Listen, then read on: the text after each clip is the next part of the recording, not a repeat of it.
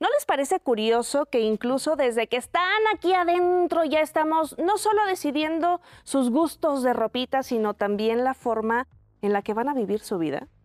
Porque, uy, esto del rosa para las niñas y el azul para los niños, en realidad son parte de la vida normativa que rige a la sociedad.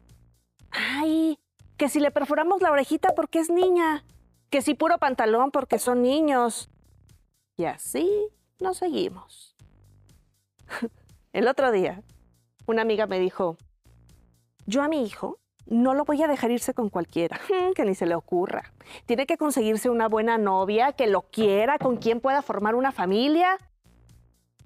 Y el niño apenas estaba entrando al kinder. ¿Qué pasa, amiga mía, querida señora? ¿Qué pasa si el niño no quiere tener una familia? O si ni siquiera quiere estar con una mujer porque chance no quiere vivir de forma normativa. Yo quiero que, que así como yo, mi hijo crezca en un espacio donde pueda ser completamente libre de ser quien es, de ser lo que quiera ser para sí mismo. Porque yo sé que muchas veces damos muchas cosas por sentado. Y aunque nadie nos dice cuál es la fórmula correcta para criar a nuestros hijos, Vale la pena siempre, siempre estar atentas y atentos, informados y propiciar espacios seguros para el crecimiento de nuestros bebitos. Así que hoy, justamente, vamos a hablar de cómo crear espacios seguros para salir del closet.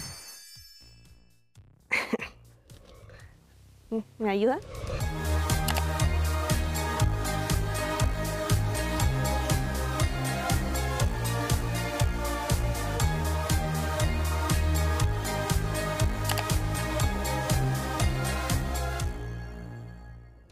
Ver, a ver, a ver. Antes de cualquier cosa, debemos hablar de qué es eso de la heterosexualidad, eh, qué es eso de ser cis o de ser trans.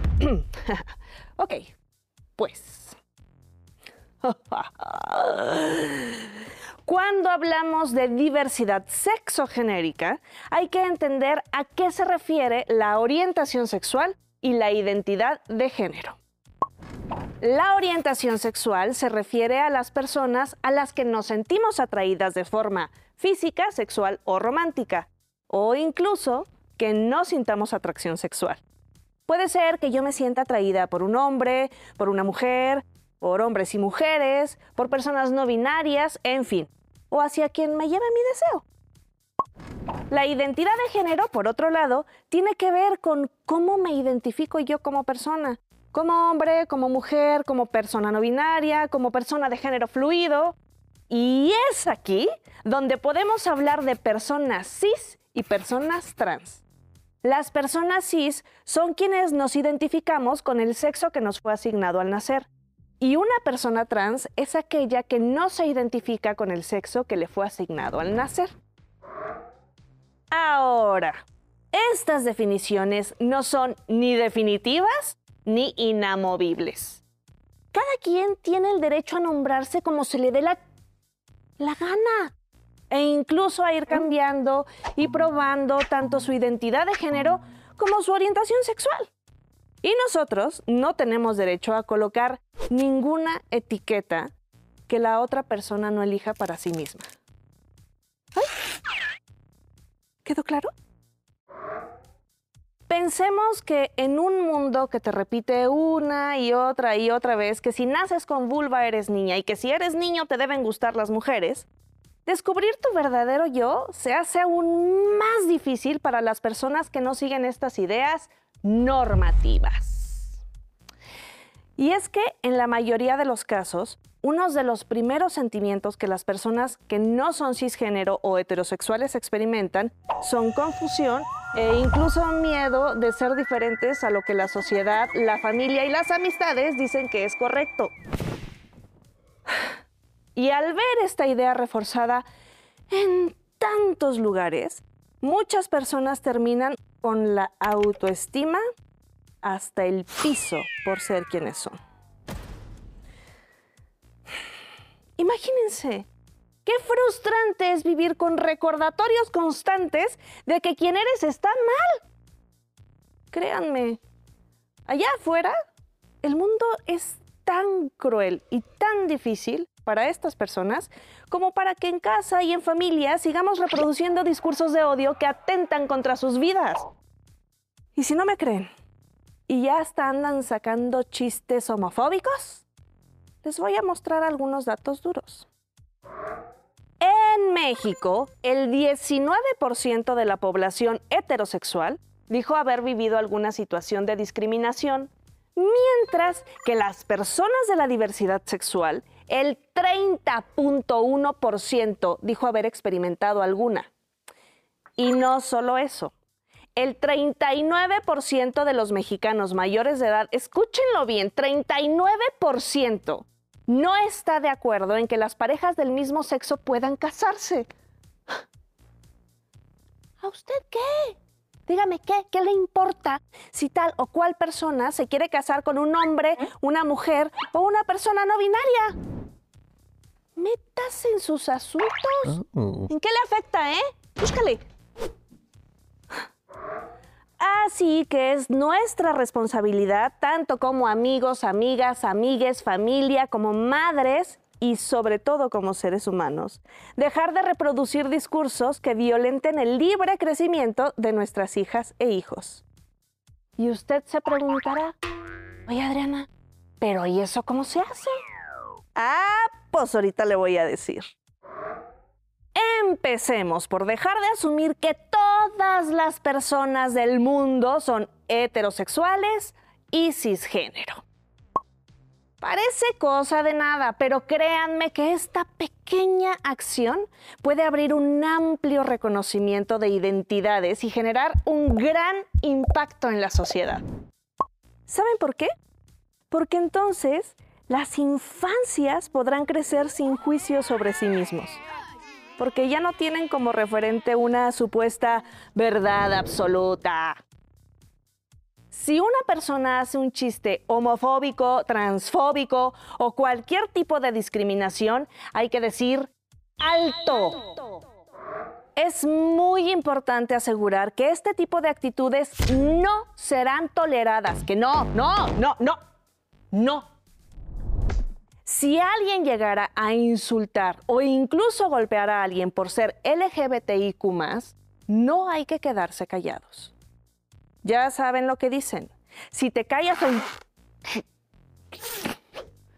Si te callas ante una situación de violencia, también eres parte del problema.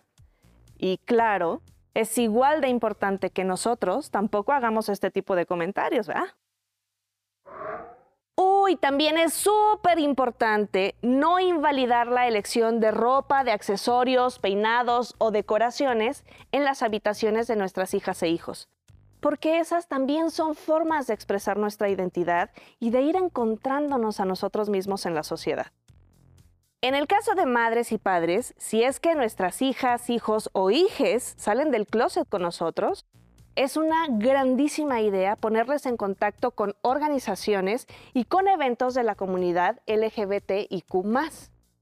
Recordemos que vernos reflejados con más personas nos hace sentir más cómodos, más validados y también nos hace saber que no estamos solos. Y bueno, lo más importante, como ya dijimos, vivimos en una sociedad que aún rechaza a las personas que no siguen patrones normativos por lo que no suele ser fácil para muchos hablar abiertamente de su orientación sexual o de su identidad de género.